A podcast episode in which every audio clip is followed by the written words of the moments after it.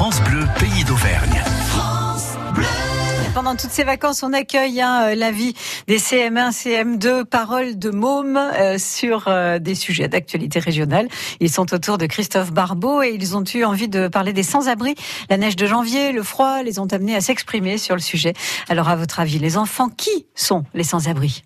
C'est des personnes qui sont dans des rues, qui n'ont pas de d'abri ou pour euh, pour dormir, pour manger ou se loger. C'est des personnes pauvres parce qu'ils n'auront pas assez de sous pour payer le loyer ou euh, pour payer un hôtel ou quoi que ce soit. En plus, ils vivent dans la rue, du coup, il fait froid, surtout en hiver. Du coup, bah ça fait pitié. Enfin, t'as envie de les loger. Des personnes qui sont pas aidées par leur famille. Ils demandent des sous aux gens pour euh, bah, se payer de la nourriture. Pour avoir plus d'argent, ils vont dans des grandes villes, sur des places ou des endroits où il y a beaucoup de personnes. Et comme ça, ils peuvent avoir plus de chances de, de gagner de l'argent. C'est des personnes qui vivent sous des ponts ils ont des fois un petit chien avec eux. Ils ont un chapeau dans les mains pour qu'on leur donne des pièces. Et on voit qu'ils sont pas riches parce que ils ont des habits un peu déchirés, tout sale. Et des fois, c'est, ça doit être dur pour eux.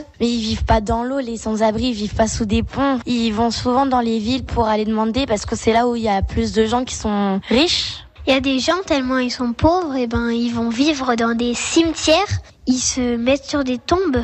Les pauvres, pour se nourrir, des fois, eh ben, ils fouillent dans les poubelles pour euh, voir s'il n'y a pas quelque chose à manger, puis des fois, ils mangent des sauces. Comment peut-on en arriver là? Quand on arrive dans un magasin, qu'on voit plein de trucs qu'on a envie d'acheter, et qu'on achète tout, et que du coup, bah, après, on n'a plus d'argent pour payer le loyer et à manger tout ça. Quand tes parents n'ont pas beaucoup d'argent, ils te mettent pas beaucoup de sous sur ton compte, t'as un petit peu de sous, mais t'achètes tout pour te nourrir. Et après, tu es obligé de rester devant les magasins pour récolter les sous.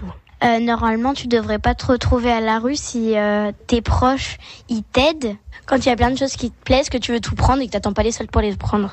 Si on n'y met pas du sien pour, euh, par exemple, chercher un boulot pour avoir euh, du salaire, et ben après, ben on devient sans-abri. Que par exemple notre maison brûle et qu'on n'arrive pas à temps et du coup on perd tout et on se retrouve à la rue. Normalement, si tu as une bonne assurance, tu ne devrais pas te retrouver à la rue tellement que tu voudrais une villa, tu te l'achètes avec une Lamborghini, une grande piscine et tout.